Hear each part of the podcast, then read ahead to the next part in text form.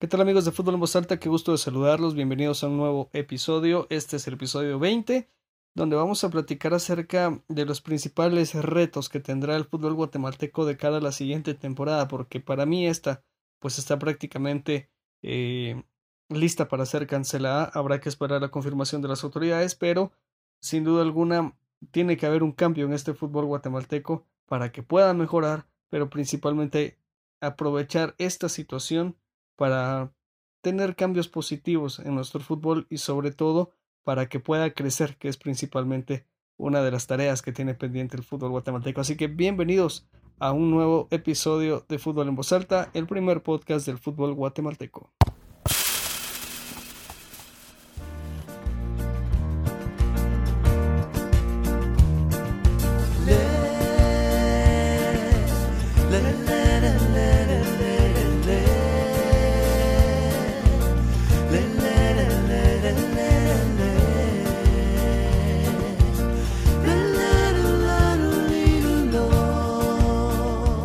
Amigos de Fútbol en Voz Alta, en el episodio de hoy de este podcast pues eh, tengo el gusto y el agrado de compartir con, primero que todo, dos buenas personas, dos grandes personas para, para poder platicar el día de hoy, sobre todo periodistas deportivos de acá de Quetzaltenango que eh, tienen una carrera bastante importante, donde pues tuvieron la oportunidad de estar en distintos medios de comunicación, tanto a nivel local como a nivel nacional. Pero el día de hoy quiero darle la bienvenida tanto a Carlos Matul como a Hugo Siliesar, ambos parte del proyecto de Gol Chivo, tanto en radio como en televisión, así que un gusto de saludarlos. Voy primero con, con Charlie, bienvenido a este episodio de Fútbol en Voz Alta y platiquemos también un poco acerca del fútbol. Gracias Rodrigo, qué gusto poder platicar eh, con usted en este podcast y bueno, poder compartir eh, con los aficionados temas de fútbol que son muy importantes de poder analizar, sobre todo en estos momentos que estamos viviendo y lo que pueda venir a corto, mediano y largo plazo con el eh, deporte que acapara las masas y que para nadie es un secreto, es eh, el deporte favorito en nuestro país. Gracias por la invitación y aquí estaremos presentes para poder eh, analizar temas muy puntuales del fútbol guatemalteco. Gracias, eh, Chali. Bienvenido. Entonces, Hugo también. Hugo Siliesar, bienvenido. Buenas tardes. seguramente esto del confinamiento, esto de estar metido en la casa, quizás puede costar un poquito porque uno está acostumbrado a otro tipo de, rutina de, vida, pero bueno, el día de hoy nos eh, junta el fútbol, así que bienvenido a este episodio de, Fútbol en Voz Alta. ¿Qué tal Rodrigo? Un gusto saludarte, igual a Charlie, gran amigo de batallas en radio y televisión por supuesto. Y es un gusto que me hayas invitado, es un honor y por supuesto estoy presto a todo a todas las interrogantes que tengas para yo poderte dar mis puntos de, de apreciación eh, Rodrigo, muy fino. Gracias, eh, Hugo, gracias, Charlie. Bueno, amigos oyentes, si alguno de ustedes aún eh, que me haría extraño, bueno, acá en los conocen obviamente por, por Gol Chivo, que, se escucha pues de, de 12 del mediodía a 1 de la tarde, de 1 de la tarde a 2 de la tarde, y también en Gol Chivo Televisión. Pues bueno, estas dos figuras me acompañan el día de hoy y creo que uno de los temas más importantes para, para arrancar y para platicar será ¿qué tan complicado puede ser reiniciar la Liga Nacional? Y empezamos así de una vez porque eh, se hablan de tres escenarios en un hipotético caso para, una, para la primera semana de mayo, para la segunda semana de mayo y para la tercera semana de mayo, donde me parece que, que se va a dar el caso que es el tercero que se va a cancelar. En los primeros dos se habla de que el torneo se va a reanudar con fuertes medidas de higiene. Yo lo veo muy complicado, pero quiero escucharlos a ustedes. Voy primero con Charlie. Eh, ¿Qué tan difícil está el panorama para poder arrancar de nuevo el fútbol guatemalteco? Sí, Rodrigo, mire, el tema es muy complicado por las disposiciones eh, sanitarias que hay en nuestro país y porque el tema del COVID, eh, coronavirus, como usted le quiera llamar, está atacando, es una pandemia a nivel mundial y bueno, Guatemala no, no es ajeno a este ataque tan fuerte del COVID-19.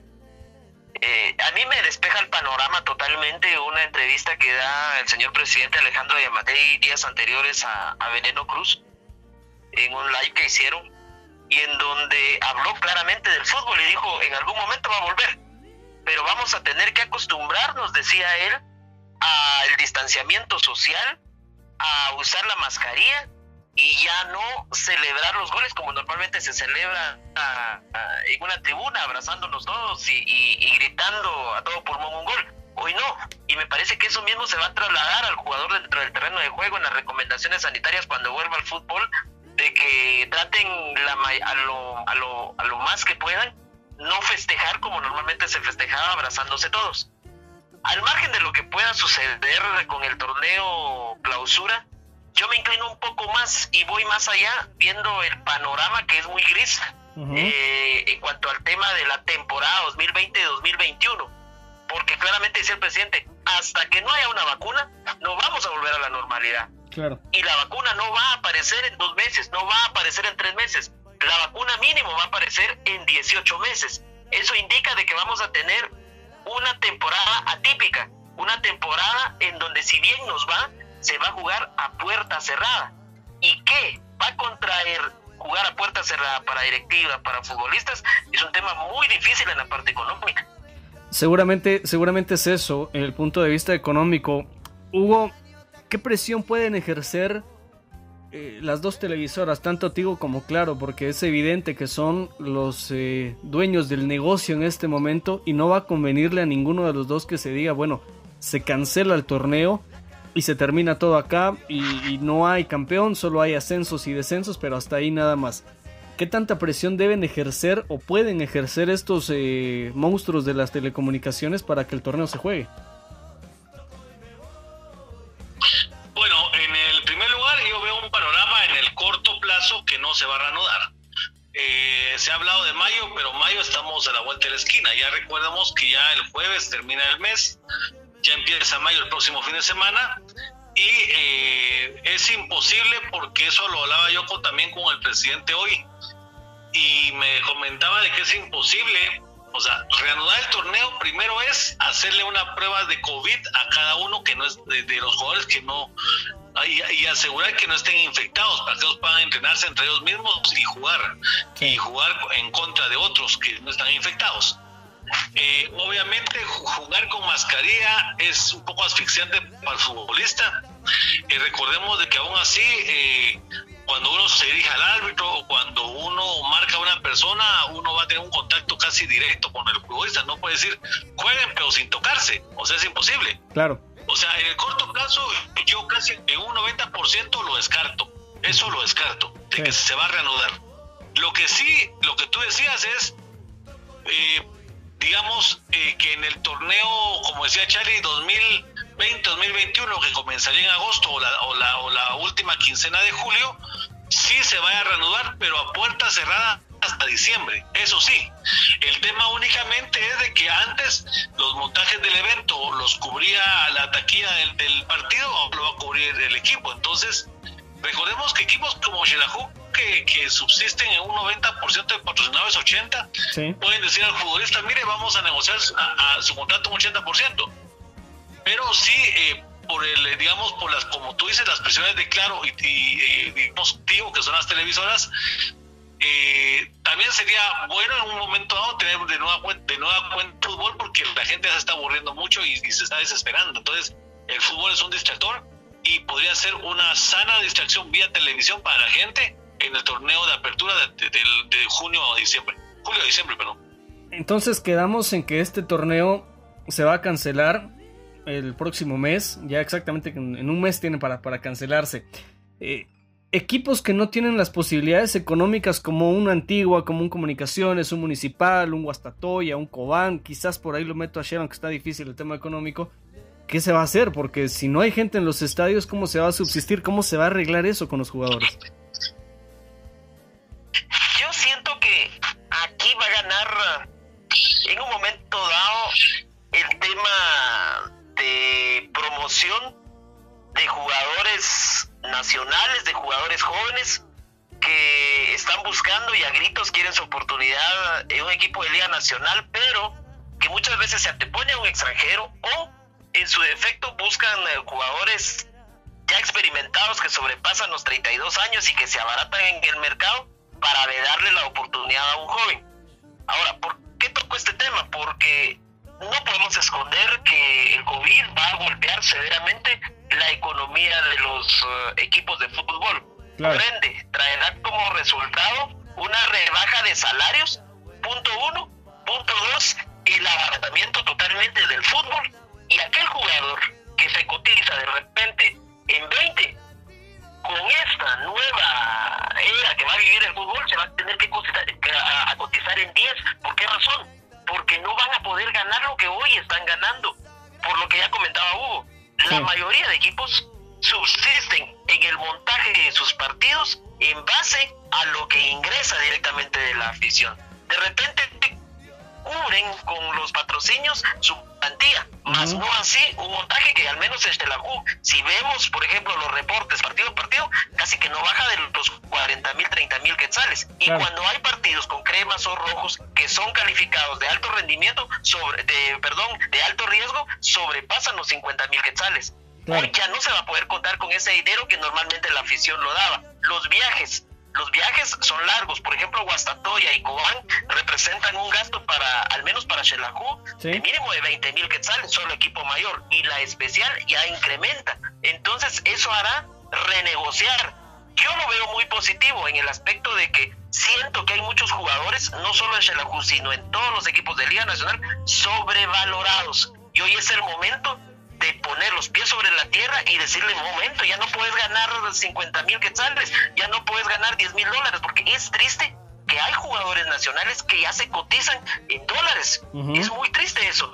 Pero bueno, si ellos no se ajustan a esos nuevos, eh, ¿qué les digo? Lineamientos, si en un momento se puede ir un tope salarial, entonces habrá que hacer promoción de jóvenes. ¿Y quién ganará? El fútbol guatemalteco. Y los extranjeros también. Ahí creo que ya no vamos a ver extranjeros tipo C, que son los que vienen a nuestro país, sino tendremos que ver a extranjeros incluso tipo D o clase F.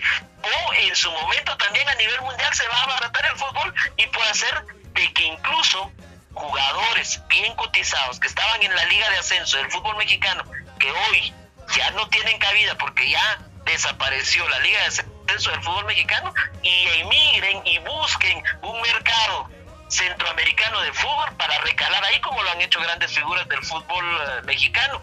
Y que ya no vayan a cobrar como cobraban en la liga de ascenso con sueldos incluso hasta de 15 mil dólares, sino que vayan ajustándose a los presupuestos, al menos que se manejan en Guatemala, Centroamérica, y que, ojo, estaba viendo que la Liga Nicaragüense, que es la única que tiene eh, acción en nuestros días, tiene muchos jugadores mexicanos que pasaron por Chivas, que pasaron por Cruz Azul, que pasaron por los mejores equipos de la Liga MX hay, muchos futbolistas que seguramente van a buscar un lugar donde caer porque eh, la plata no se la van a ganar sentados en la casa. Hugo, ¿cuál es el principal reto ahora entonces de los jóvenes de cara a lo que se viene? Porque sin duda alguna este parón que han sufrido ya las, las ligas de, inferiores, ya sea sub 15, sub 17, la categoría de reserva, ¿cómo deben presentarse ante este escenario de ser ahora los que en el futuro puedan eh, presentarse ya con, con, la carta de titulares en algún equipo sabiendo de que son de casa, que quizás puede ser más manipulable el hecho de no pagarles tanto porque no se va a poder, pero que van a tener la oportunidad de salir y jugar. Bueno, yo difiero con Charlie porque tampoco es para darle cabida a los jóvenes porque en el fútbol de Guatemala no se promueven los jóvenes. Eh, eso yo lo veía hace años, eh, por ejemplo, con Teculután, cuando no tenía mucho dinero, promovía jóvenes porque no tenía de dónde echar mano. Pero en este caso, eh, hablando con algunos dirigentes, y yo sabemos, el, el futbolista sabe la situación que estamos. Ahorita se le va a entender, mira, este torneo va a ser atípico. En el clausura podemos mejorar el contrato, pero en la apertura negociemos para seis meses una cantidad y el clausura que sería de enero a mayo del 2021 otra cantidad, siempre y cuando cambien las circunstancias de, de, ingreso de aficionados ya. Acá tampoco se puede desvalorar a un 50% la remuneración de una persona. Por ejemplo, yo tengo conocimiento de algunos amigos empresarios que, por ejemplo, dicen al trabajador, usted ganaba 6 mil bajo estas condiciones atípicas que estamos, usted va a ganar cuatro mil. ¿Acepta o no acepta? ¿O lo suspendo temporalmente como me, dicta el gobierno y me ampara el Ministerio de Trabajo? No, me quedo. O lo suspendo temporalmente hasta nuevo aviso. Eso es en la economía normal, no en la economía del fútbol. Claro. Pero se asemeja mucho porque son las mismas circunstancias y es patrono y trabajador. Entonces, si el futbolista ganaba 20 mil, podrá aceptar 13 mil o 14 mil, o tampoco 10 mil. Entonces, ¿qué quiere decir con esto? Si todos van a aceptar, todos van a seguir con su plaza laboral, entonces va, va a seguir eh, prevaleciendo ellos. Por ejemplo, no vamos a dejar fuera a un Luis Martínez o a un jugador como Jorge Vargas de Guastatoya o un Jorge Aparicio de Comunicaciones. Ellos van a seguir renegociando contratos y salarios en base a la realidad futbolística. Pero eh, quizá algunos contratos no, no vayan a estar, se van a primera división. Pero eh, yo sí difiero en ese aspecto con Charlie en el tema de, de, eh, de, que se, de que se vaya a dar paso a gente joven. Yo lo veo muy difícil, casi imposible. Pero ¿será que no hay una luz? ¿Será que no hay una luz al final del túnel pensando en que, en, que los jóvenes en este momento pueden ser la salvación para algunos equipos? Porque, por ejemplo, Quizás la gente en Sanarate, que tiene más de dos meses de no pagarle a sus futbolistas, por ahí pueda usar a, a, juveniles para poder continuar jugando, porque mientras no tengan plata para fichar futbolistas van a tener que echar mano de lo que hay. Mira, si por ejemplo tú dices, hay 12 equipos, digamos que sean 18 jugadores de primer nivel, por 18 son 216 jugadores. Estos 216 no van a querer, no van a querer seguir a la primera división o no tienen otra opción porque ellos no son como los mexicanos que son codizados como en otros países, aunque sea de Centroamérica, no. El guatemalteco no, es codiciado por ningún fútbol. Entonces yo quizá vea de que haya un Itzapa o un Sanarate que sí dependen un, porcentaje alto de taquillas, de que van a tomar de jóvenes, por pues de 18, ¿qué te digo yo? Todos se van a renegociar y van a optar a 6 o 5 jóvenes, pero están también expuestos a un descenso. Fue lo que le pasó a Shela en el 91-92 Javier Mascaro experimentó con jóvenes y se fue al descenso, a pesar de que tenía tres, cuatro extranjeros de regular nivel. O sea, esto no es para experimentar ni poner en riesgo una plaza en Liga Nacional. Es, es interesante todo esto porque este futuro inmediato que, que, se viene, pensando en que se van a dar los descensos, eh, aparentemente así lo maneja la Fedefud y que están buscando, me parece a toda costa, de, de dar los descensos. Eh, ¿Qué tan difícil puede ser entonces para, para lo que viene en los próximos días, pensando en que, primero que todo, el fútbol guatemalteco no tiene la infraestructura como para, por ejemplo, los alemanes que piensan volver a jugar, pero que le van a hacer las pruebas de COVID a todos los jugadores y, van a volver a jugar? Eh, me parece que nuestra infraestructura como fútbol no solo ya era pobre, pero ahora mm, creo que con todo lo que se viene eh, va a ser más complicado que se pueda reanudar la actividad del fútbol aún pensando también en este, en este tema de la plata, porque eh, de por sí ya Guatemala estaba muy caro en cuanto al fútbol, ahora creo que sí se va a dar un golpe, creo que lo suficiente como para eh, volver a enderezar al fútbol guatemalteco. Yo siento que sí, Rodrigo, yo mantengo mi posición de que, por ejemplo, hay jugadores que están sobrevalorados en el fútbol de nuestro país Hugo tiene mucha razón por decir que no podemos comparar la economía de un equipo de fútbol con la de una empresa ni los manejos administrativos también. Pero ojo, hay jugadores que sí se les ha ido de las manos el poderse cotizar en nuestro país. Y prueba de ello, me voy a basar a lo que conozco. Por ejemplo, en Xelajú Mario Camposeco hay tres jugadores que sobrepasan en ganar hoy más de 40 mil quetzales ya sobrepasan, ojo, los tres jugadores ya pasan los 32 años, punto uno. Punto dos, si los evaluamos, no han dado mayor parte de su fútbol en Xelajú Mario Camposeco, o sea, no se refleja en ellos la cantidad, solo en ellos, en tres jugadores hay 120 mil quetzales, que no han sido bien optimizados hoy por hoy en Xelajú. Y como esos tres jugadores que mencioné en Xelajú, hay muchos que están regados en la Liga Nacional que están sobrevalorados. Por lo tanto, yo siento que es el momento en el cual los equipos se tienen que unir y tratar de buscar estrategias de sobrevivencia. ¿Por qué razón? Hoy no podemos pensar en que solo seis meses se va a jugar a puertas cerradas.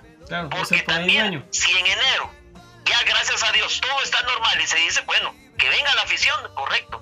La afición va a llegar, pero no va, no va a llegar masivamente. Hoy está claro, ni que se dice tener la mejor afición, hoy sobrevive de su afición porque está claro, Shelahu Mario Camposeco hoy sobrevive del marketing, de las marcas que están eh, con Shelahu Mario Camposeco, porque si fuera por la afición estaría en bancarrota el equipo, porque ahí están los ingresos a la vista de todos. La afición ya no llega al estadio como llegaba en la época del diseño, en donde sí, Shelahu dependía de su afición. Y Hugo lo mencionó en el 2005, no se me olvida. Le decía a los directivos, señores directivos, no maten a la gallina de los huevos de oro. Y se los mencionó Hugo hasta el 2012 Siete años fue la cantaleta de Hugo y no lo entendieron las directivas y hoy por hoy Shelahu ya no tiene la mejor afición. Pero bueno, ¿a qué voy? ¿Por qué comento de que es el momento en el cual hay que buscar estrategias de, de sobrevivencia en el fútbol, sobre todo las directivas?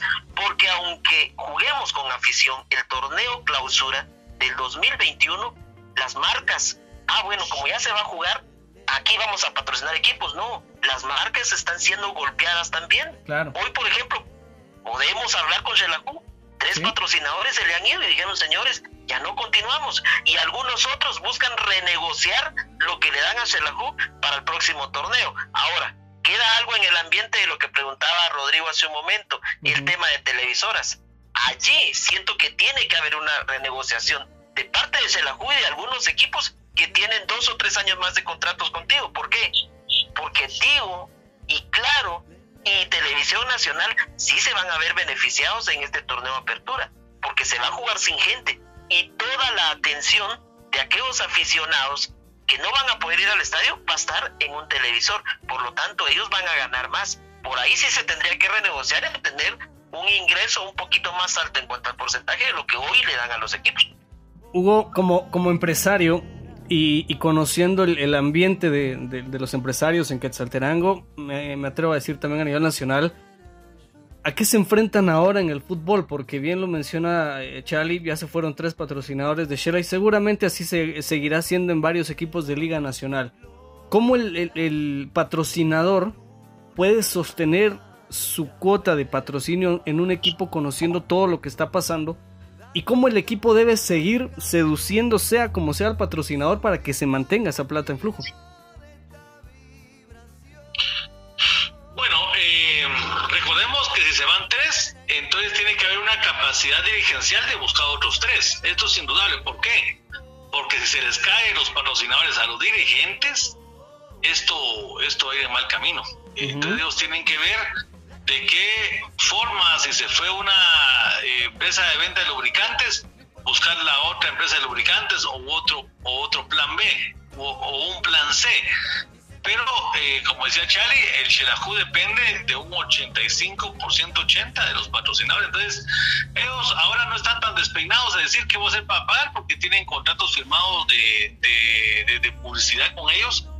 Obviamente, el contrato es contrato y el contrato vence ahora en mayo. Entonces, em, eh, tienen todavía esa, ese margen para, para poder pelear. El, eh, el tema de, del reintegro del contrato, porque como esto es un tema ya legal, claro. Eh, ellos no pueden, ah, me voy porque ya no hay fútbol. No, no, no. Es un tema legal y es, una, es como un huracán, un terremoto, una epidemia. O sea, son circunstancias atípicas que no es culpa ni de Shelahu ni de los patrocinadores. De fuerza mayor. Los contratos sí, sí, sí, sí, se tienen que respetar eh, tal y como están. En el caso de ellos es la astucia para poder renegociar en tiempos de crisis. Por ejemplo, el contrato de de mayo lo pueden emplear muy bien, ok. Pero ahora, ¿qué puedo hacer para renovar el contrato? ¿Qué tengo que tener de estrategias eh, eh, bajo la manga para decirles y, y el poder de convencerlos, decir, ustedes se quedan porque yo les voy a ofrecer tal y tal cosa, la valla que va frente a las, eh, por ejemplo, las, las, vallas que ahorita, eh, que ahora se va a televisar, las vallas que están en la 14 Avenida tienen que valer mucho más esa presencia de mercadeo, de marketing, presencia de marca. Bueno, yo le voy a dar el tiro esquina de la, de la, de donde está el centro comercial Delco y a usted le doy el, la valla del tiro esquina que está en la Universidad Mesoamericana. Sí. Entonces, eh, le doy eso como una bonificación para que se quede o le voy a poner su marca más grande como ahora es televisión para que se vea más, eh, más, más, presencialmente en el, en el frente, ya no en la, en la, pantaloneta. Eh, o le voy a dar los uniformes de entreno porque los medios van a seguir cubriendo y esos medios de, de prensa siempre van a, promulgar las fotografías de entrenamiento donde va su marca. O sea, aquí es un...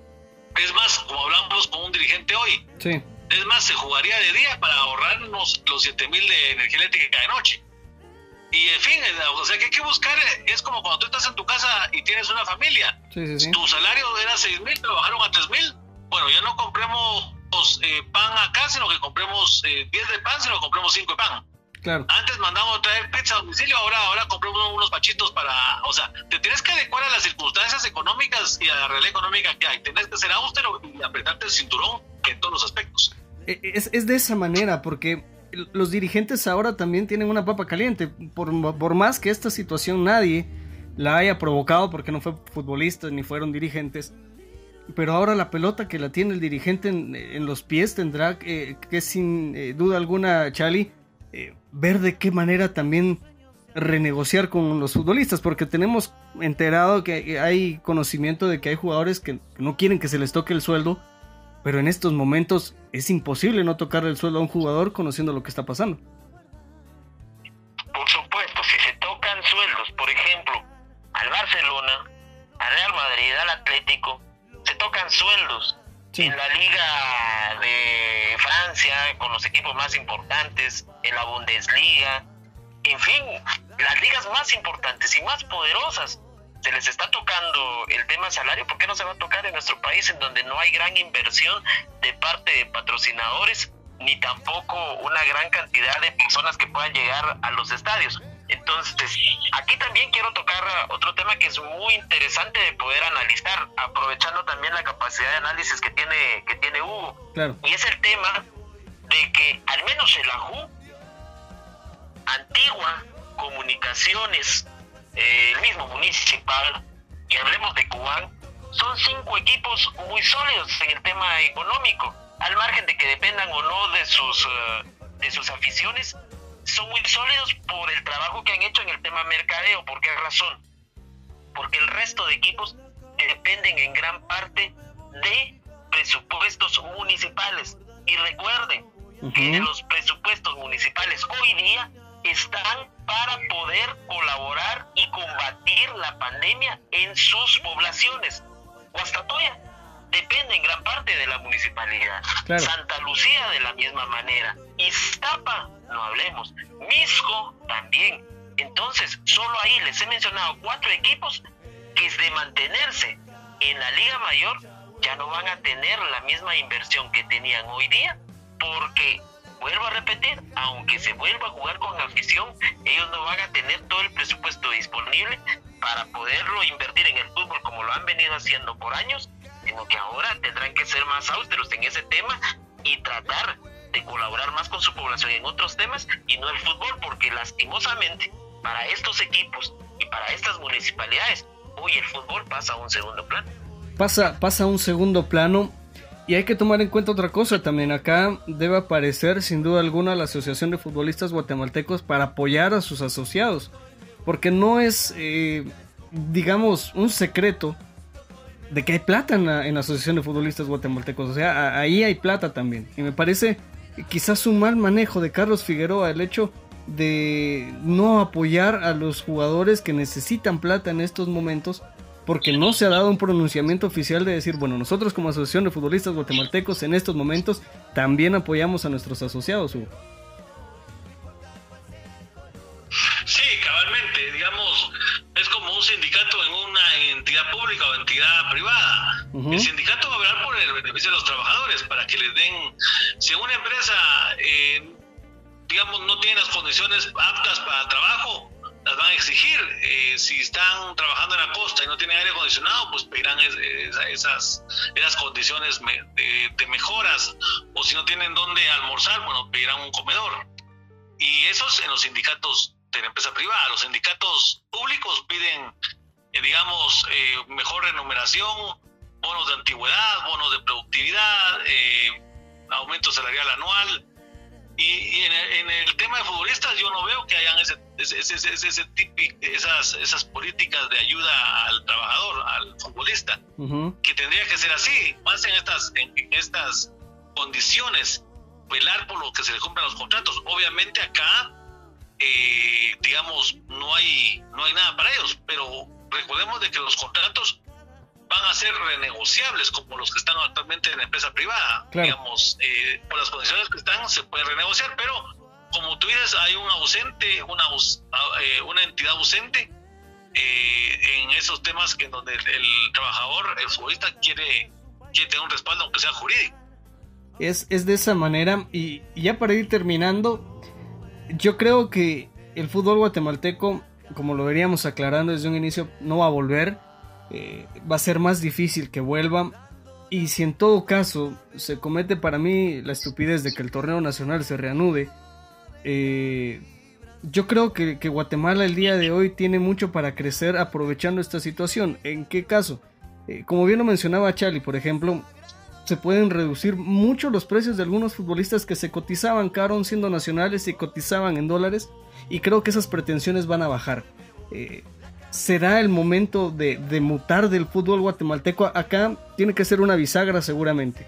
Eh, aprovechar este mal momento para cambiar muchas cosas y seguramente podrían venir mejores, pero ¿será que nuestros dirigentes están listos para poder hacer esos cambios en un momento como este?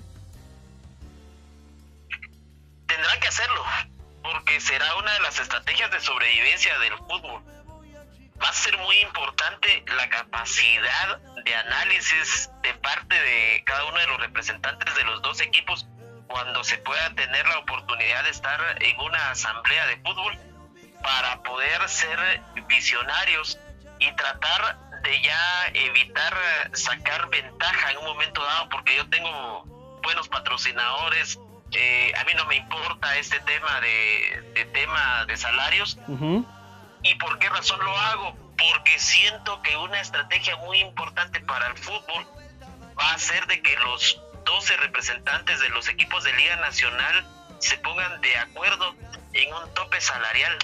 Siento que ya es el momento de ver esa situación. Hoy se maneja mucho el tema de fair play de finanzas en equipos muy poderosos a nivel mundial y creo que algo de eso se debería de tomar en cuenta en nuestro fútbol emular de repente un poco lo que hace MLS, en donde se manejan topes salariales, en donde se tiene un equilibrio para que se mantenga el nivel del fútbol y no saque ventaja el que tiene más poder económico para contratar lo que a él se le dé la gana y como pueda contratar, sino que pueda ya regirse ese tema también para poder eh, tener al menos en la temporada 2020-2021 equilibrados a los equipos para que no vayan a sufrir en el tema económico y que a mitad de torneo vayan a estar como está hoy el Sanarate.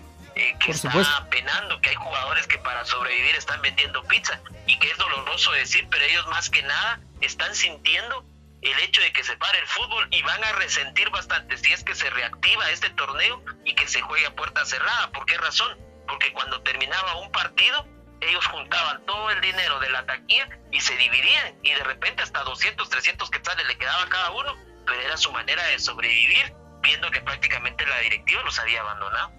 Claro, claro, es de esa manera. También, eh, Hugo, ya para ir terminando, eh, los terceros, ¿no? Ese daño colateral que tiene que el fútbol esté parado, más en nuestro país, porque eh, quizás las personas que vendían los churrascos en el estadio, los que vendían el caliente, el café en el estadio, las ventas que se encontraban alrededor, si en algún momento se llega a reanudar eh, la, eh, la, actividad del fútbol nacional, no se verán beneficiados por esta misma situación. habrá que ver que, eh, que el fútbol vuelva en algún momento, todavía sea seguro, pero también habrá muchos daños a terceros de esta situación. Sí, personas que se dedican a, X actividad y que pues toque que no trabajan, otras se dedican a otra actividad económica la cual está reservada, entonces tienen que buscar otro giro, otro giro de negocios, digamos. Eh, acá tenemos que reinventarnos todos, porque acá ellos no pueden esperar hasta que abran el estadio para comer. Claro. La, la comida la necesita el niño hoy en día, mañana, pasado semana y así sucesivamente. No se puede dar el lujo de no comer. Eh, obviamente esto, eh, la gente tiene que darle un giro eh, de negocio a su vida. Están en una, en una, actividad, tienen que estar en una B o tienen que estar en una C. Pero acá el mercado obliga a eso. Y lo que dice Charlie es el futbolista tiene que inhalar. acá esta, es, esta prueba económica nos hace sentarnos en la realidad. Lo que pasaba en Petapa. Si, si, el doctor Afecta no estaba como presidente, esto sucumbía y se iban al descenso. Entonces, recordemos que hay equipos como Miscos y Quinalá, Iztapa, todos que viven de municipalidad de Santa Lucía, que si la, la, municipalidad está, está, en, otras prioridades de salud, de, digamos, de protección a la, la población y no el fútbol, aquí van a sucumbir. Entonces se van a quedar los eficientes y se van a ir los no eficientes. Es una regla del mercado. Claro. Entonces todo va a ser una, una regla del mercado en condiciones atípicas que tenemos que sobrepasar todos. Fútbol, economía informal, economía formal, excepto el, eh, eh, los únicos que se libran de esa situación es el sector estatal. Sí, porque ellos, si, si, alguien va a dar clases y está y no va porque está prohibido, pero tiene su cheque a fin de mes. O sea, todas las condiciones que estoy mencionando son de una economía privada. Estatal es distinta. Porque la estatal, el que trabaja en el OJ, en el MP, en cualquier institución de gobierno, tiene su salario, llegue o no llegue, o esté suspendido por todo queda o no. Entonces, las condiciones son atípicas para toda la actividad normal. Es, es de esa manera. Bueno, Charlie, palabras de despedida. Terminando de, de apuntar eh, más de algo que seguramente nos quedó en el tintero y que quizás eh, ya no pudimos tocar, pero como medios de comunicación ahora, como parte de, este gremio de, la comunicación deportiva en Quetzaltenango y sin duda alguna del país, eh, ¿cuál será el principal reto también para nosotros como medios de comunicación, sabiendo todo lo que está sucediendo y todo lo que viene, para que el deporte siga siendo ese distractor sano para la población? Mire, los, medios de comunicación vamos a jugar un papel eh, muy importante cuando se reanude el fútbol, porque vamos a ser en el caso de quienes eh, nos movemos en el medio radial, los ojos de las personas en los estadios. Creo que sin temor a equivocarme va a tener un repunte muy importante el eh, fútbol eh, nuevamente a través eh, de la radio en donde se estaba perdiendo en los últimos años y que este es un tema que hemos platicado muy ampliamente con Hugo, que el tema de, de la televisión y las redes sociales han venido a opacar grandemente a los medios de comunicación, pero especialmente a los medios radiales. Hoy se viene una puerta de oportunidad dentro de todo el momento tan difícil que estamos viviendo para poder reapuntalar a los medios radiales y convertirlos en lo que siempre han sido, el teatro de la mente para el radio escucha. Y en general, en general los medios de comunicación van a jugar un papel muy importante, pero Hugo acaba de decir una palabra muy importante. Tenemos que reinventarnos. Y eso va también para nosotros como medios de comunicación a tratar de buscar nuevas estrategias, nuevas dinámicas para hacer amenas nuestras transmisiones, para hacer amenos nuestros programas y que eso nuevamente llame la atención de las personas que hoy no pueden salir por las personas que, hoy o mañana no van a poder asistir a un estadio por las disposiciones sanitarias que tenga nuestro país y las necesidades para poder contrarrestar y hacerle frente a la pandemia. Pero sí, es muy importante el poder eh, también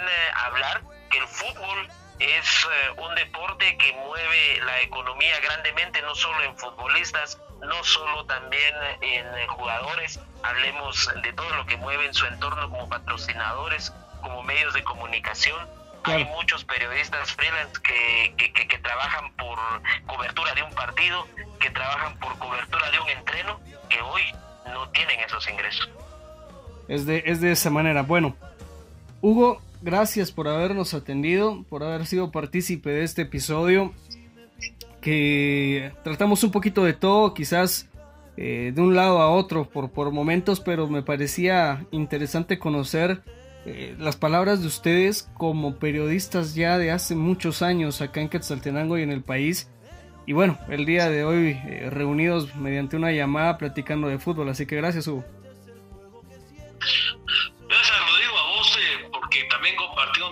En algún momento en segunda o primera división. Eh, tuvimos el gusto de por ahí compartir en tus inicios. Eh, siempre el fútbol es, es un medio de distracción popular y va a seguir siendo un medio de, distracción popular.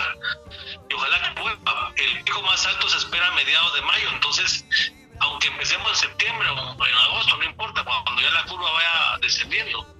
Esperemos que así sea, por el bien del fútbol, por el bien de ellos que son los futbolistas que son trabajadores y que merecen una remuneración. Ahora se, tendrá que renegociar un, digamos, un, eh, un finiquito en el torneo actual. Y con eso podrían sobrevivir dos o tres meses, pero eh, de las tres, de las cinco cuotas que se paguen tres o tres y media, creo que con eso se defienden. Y tendrán que ser conscientes de que ya no se jugó y de que se quedó a medias todo pero ojalá que vuelva al fútbol, que es nuestra distracción, nuestra, nuestro medio de entretenimiento popular. Y hace falta, decía un aficionado, amigo mío, decía, mira, ¿cómo hace falta el fútbol? Hoy en día hasta un Misco Siquinalá sería como un Barça Real Madrid.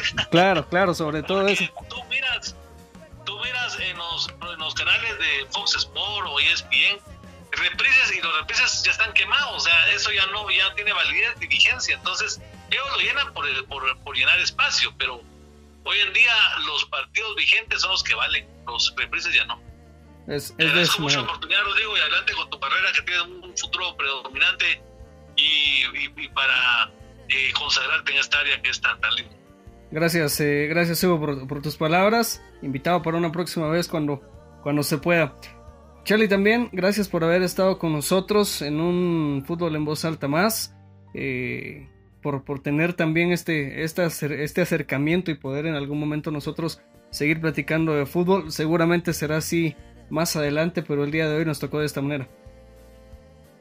Gracias Rodrigo darnos esa oportunidad de poder emitir nuestro pensamiento en torno a los temas que usted tenía hoy planificados poder eh, tocar. Eh, gracias por darnos esa libertad de, de, podernos expresar a través eh, de los podcasts que hoy están ganando también mucho terreno en, el, en los medios de comunicación porque es un espacio que, que, se abre a través de las plataformas digitales para poder eh, tocar diferentes puntos y emitir nuestras opiniones. Y, para mí fue un agrado por haber, eh, haber compartido con usted en este podcast y por supuesto con mi amigo, con mi maestro Hugo Silésar, porque no puedo esconder, Hugo ha sido uno de los pilares importantes para mis inicios en el, en el fútbol por allá a finales de los 99 en Radio Fraternidad y hoy, después de muchos años de trabajar con Hugo desde el 2005, pues eh, podemos emitir eh, nuestra opinión, nunca vamos a estar de acuerdo, nunca hemos estado de acuerdo con Hugo y eso es lo que hace más interesante diferentes puntos de vista para que el aficionado pueda quedar mucho más claro en diferentes temas como los que hoy tocamos. Perfecto, bueno, gracias a los dos y seguramente será, será más adelante. Buenas tardes. Gracias, Rodrigo. Feliz tarde. Gracias, Charlie. Gracias, Rodrigo. Un fuerte abrazo a los dos.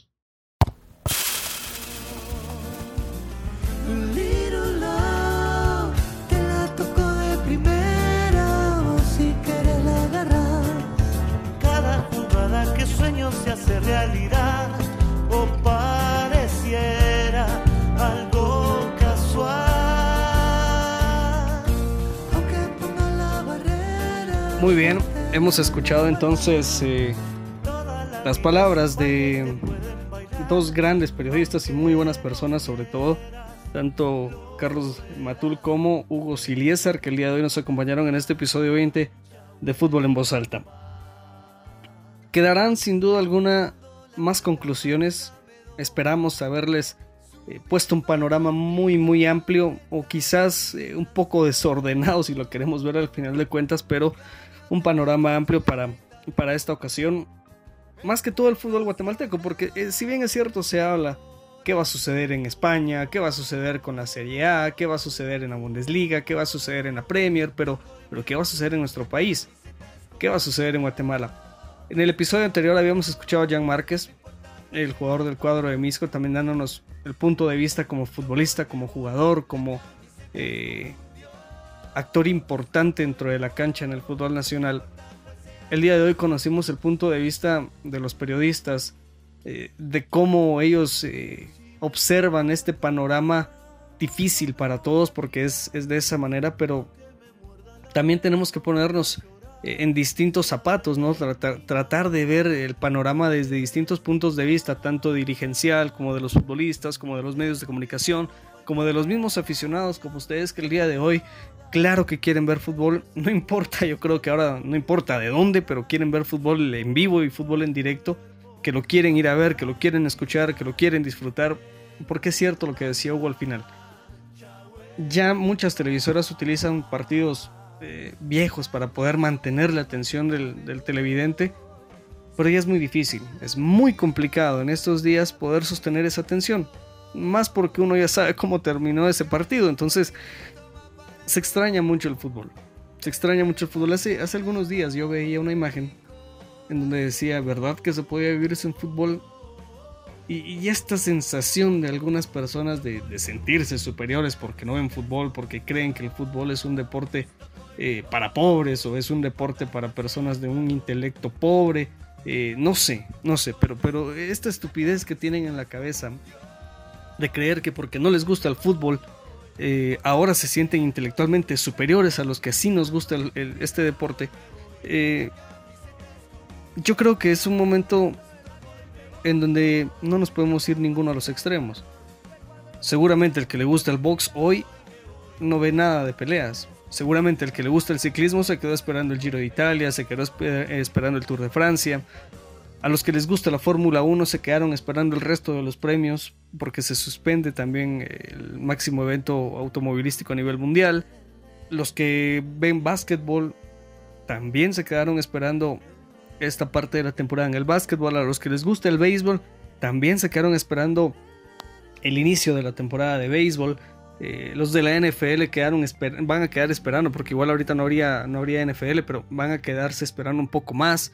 Eh, me parece que no es momento de burlarse de los demás por cosas que en este momento no están sucediendo y que les gustan.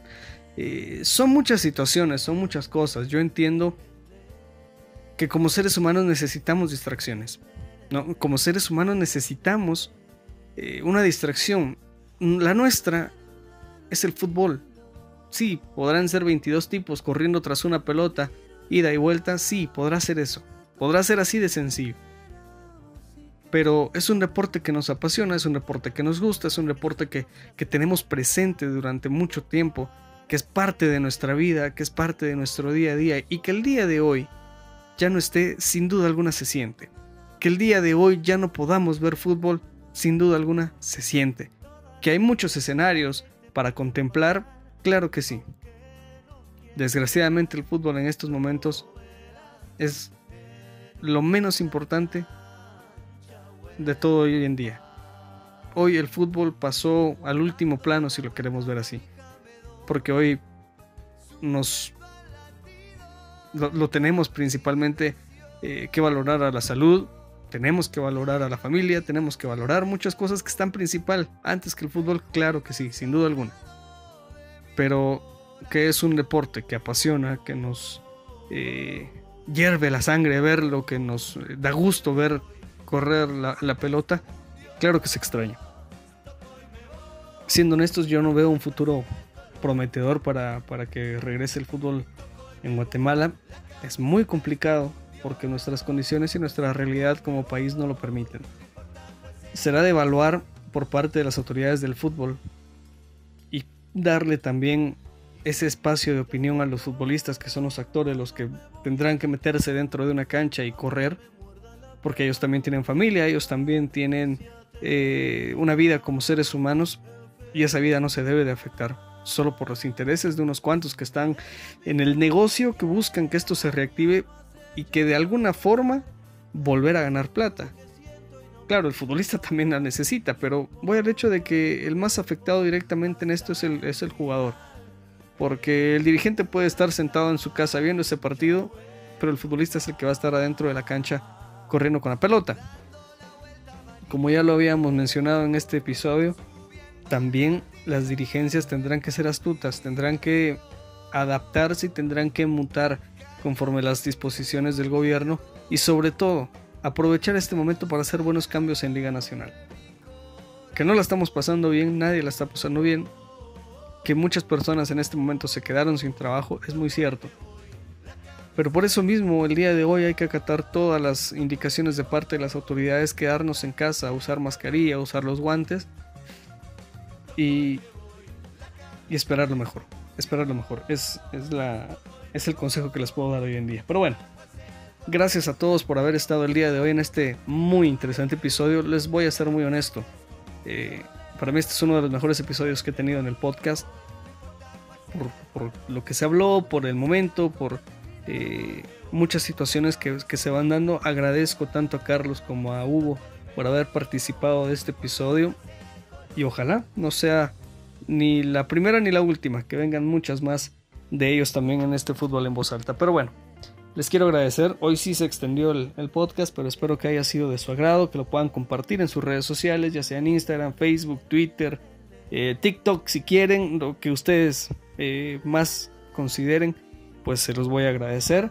Y será en una próxima oportunidad cuando de nuevo estemos frente a un micrófono para poder platicar acerca del fútbol guatemalteco. Así que muchas gracias a todos, sigan en casa, cuídense mucho y nos estaremos escuchando en un próximo episodio del primer podcast del fútbol guatemalteco, Fútbol en Voz Alta. Buenas tardes, buenas noches, buenos días, hay que seguir adelante.